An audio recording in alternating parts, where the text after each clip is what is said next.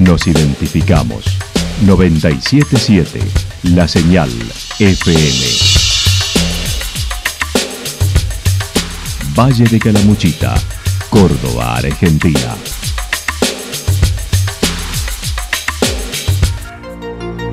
El más completo resumen de las noticias de la región, encontralos todos los días a las 12 y 30, a las 16 y a las 22 horas. Panorama de noticias. Por la 977, la señal FM nos identifica también con las noticias.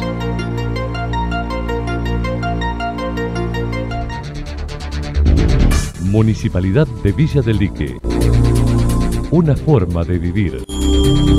Gestión Ricardo Zurdo Escole.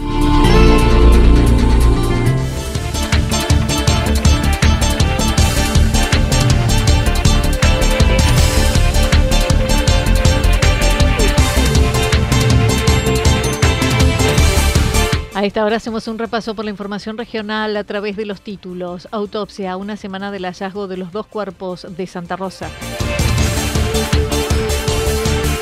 Pasaron los libros, los escritores, vienen los pintores a los reartes. Puesta a punto de los controles en el sistema de alerta temprana del río.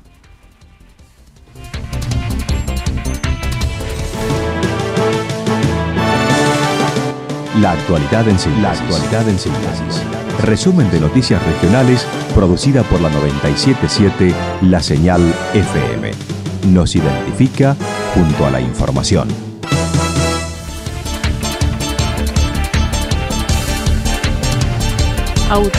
autopsia a una semana del hallazgo de los cuerpos de Santa Rosa. Los cuerpos de Rita Palacios de 49 años y Erasmo Cabral de 54 en la localidad de San Ignacio, a la vera del lago de Embalse, fueron encontrados el pasado viernes. La justicia de Córdoba reveló los resultados de la autopsia que determinaron cómo murieron ambos. En un primer momento, la fiscal Paula Bruera señaló se tomó conocimiento del descubrimiento de un hombre y una mujer fallecidos, quienes tenían un vínculo familiar y eran oriundos de la localidad de Santa Rosa. Un vecino de San Ignacio descubrió los cuerpos, mientras la policía encontró en el sector una Toyota Hilux y un automóvil Cherry que pertenecían a las víctimas.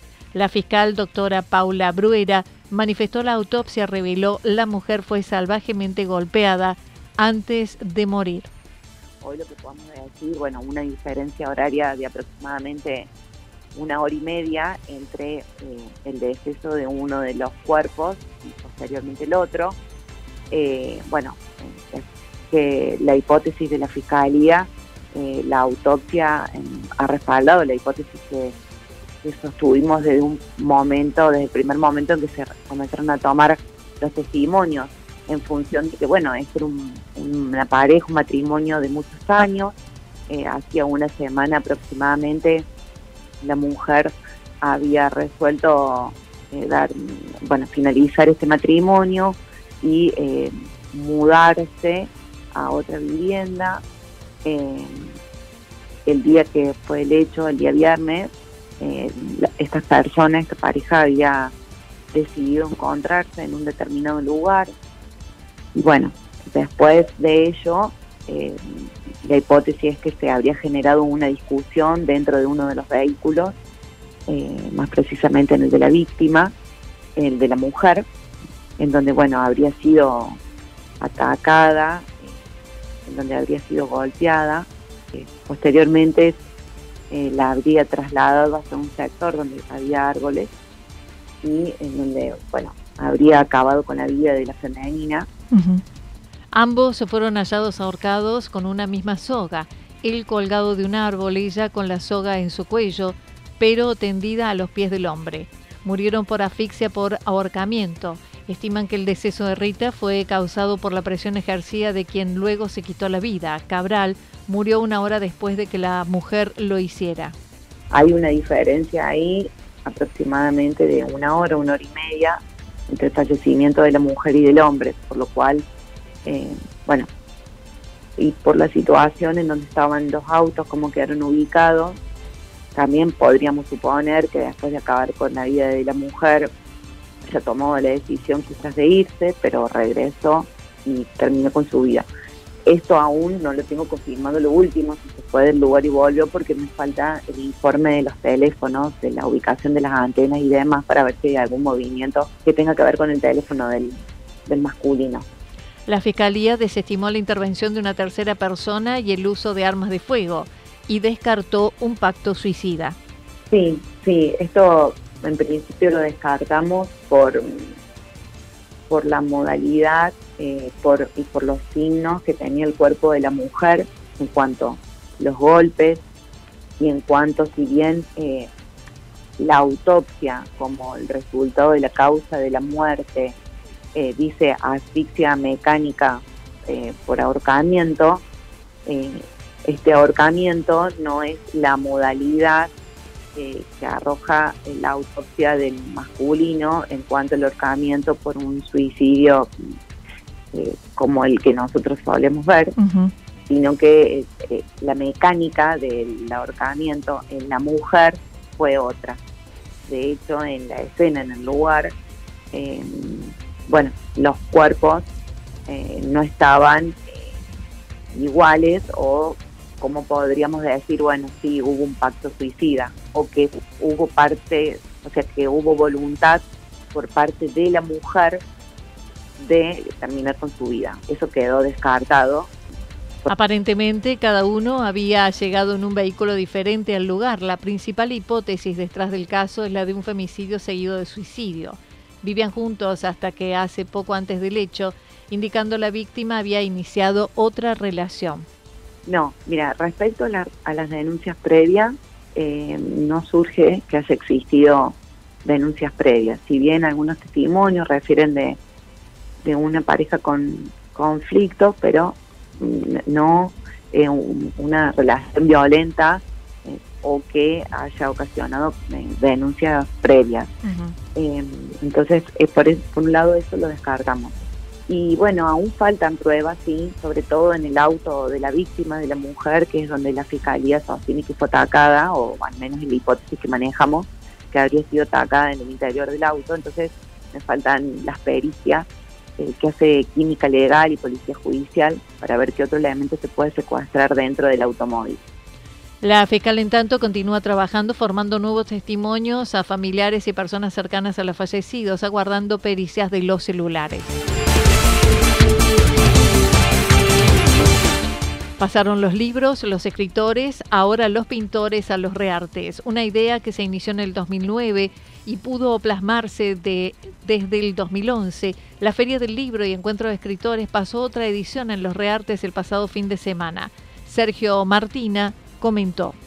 Sí, esto que nació como una idea ya en el 2009 y se pudo concretar en el 2011 que en su momento lo habíamos hecho en forma conjunta con la municipalidad de Belgrano y de Cumbrecita. Eh, bueno, después por distintos motivos hemos ido tomando nosotros el impulso para no perder esa oportunidad, encontrarnos con escritores, con editores que se llegan de distintos lugares para compartir con nosotros, con los vecinos y todo aquel que le interese la lectura, eh, para vivir esto tan lindo que, es la lectura. La convocatoria fue bajo el lema 40 años de democracia, las infancias hacen memoria y contó con el apoyo de la inspectora de zona, ya que participaron 19 escuelas y 170 alumnos. En lo que respecta a la Feria del Libro, hubo presencia de editoriales de varios puntos de la provincia. Bueno, muchas editoriales del interior de la provincia, de la ciudad de Córdoba, de San Francisco, de Grima, de Mortero, de Anizacate. Así que bueno, estábamos eh, con una parva de libros que invitaban a comprar y a leer, ¿no? Eh, cada uno de nosotros nos eh, hemos llevado a nuestras propias viviendas varios libros que de los cuales seguramente le vamos a sacar el deseo de en tanto que para el primer fin de semana de noviembre se viene la decimosexta edición del Encuentro de Pintores, con casi 100 inscriptos ya. estimando serán unos 200 los participantes. Este año se trabajará con modelos en vivo, una charla con Carlos Presman que presentará su último libro sobre la obra del pintor cordobés Carlos Alonso, entre otras actividades. Pintores llevamos el número 16, ya tenemos 100 inscritos, o sea que seguramente serán nuevamente más de 200 los participantes este, con algunas salvedades y algunas eh, cositas eh, que le van a dar un color distinto al encuentro, ¿no?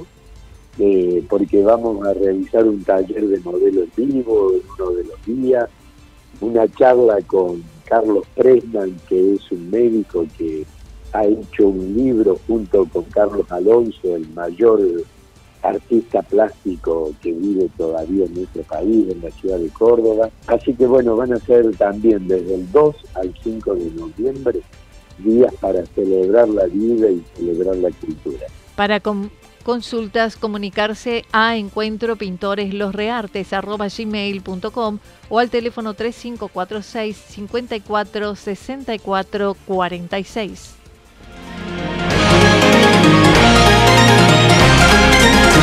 Toda la información regional actualizada día tras día.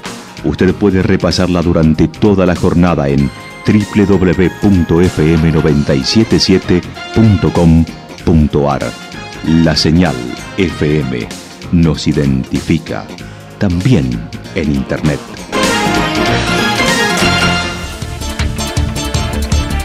Puesta a punto y controles en el sistema de alerta temprana del río. Ayer a través del área de defensa civil del municipio se realizaron tareas de mantenimiento en el sistema de alerta temprana y crecientes de Santa Rosa y también se realizó control preventivo de tres estaciones sobre el río Tabaquillo y una sobre la cuenca media calibración de pluviómetros, sensores de nivel, verificación de los anclajes al cauce del río, con el objeto de asegurar el normal funcionamiento de las estaciones para la temporada de precipitaciones que se aproxima.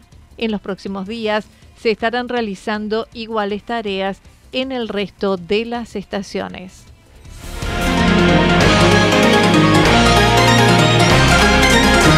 Toda la información regional actualizada día tras día Usted puede repasarla durante toda la jornada en www.fm977.com.ar.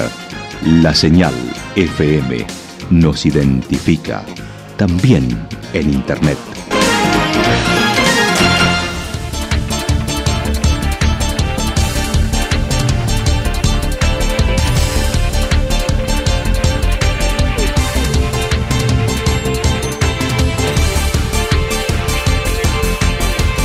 El pronóstico para lo que resta en Santa Rosa y la región anticipa mayormente nublado, temperaturas máximas que estarán entre 25 y 27 grados. El viento estará soplando al sector noreste entre 13 y 22 kilómetros por hora. Para mañana viernes, parcialmente nublado en la mañana, luego mayormente nublado. Temperaturas máximas entre 26 y 28 grados, mínimas entre 8 y 10 grados. El viento soplará de direcciones variables, sobre todo en la tarde entre 13 y 22 kilómetros por hora. Datos proporcionados por el Servicio Meteorológico Nacional. Municipalidad de Villa del Lique. Una forma de vivir. Gestión Ricardo Zurdo Escole. Lo que sucedió en cada punto del valle. Resumimos la jornada a través del informativo regional en la 977. 977 La Señal FM.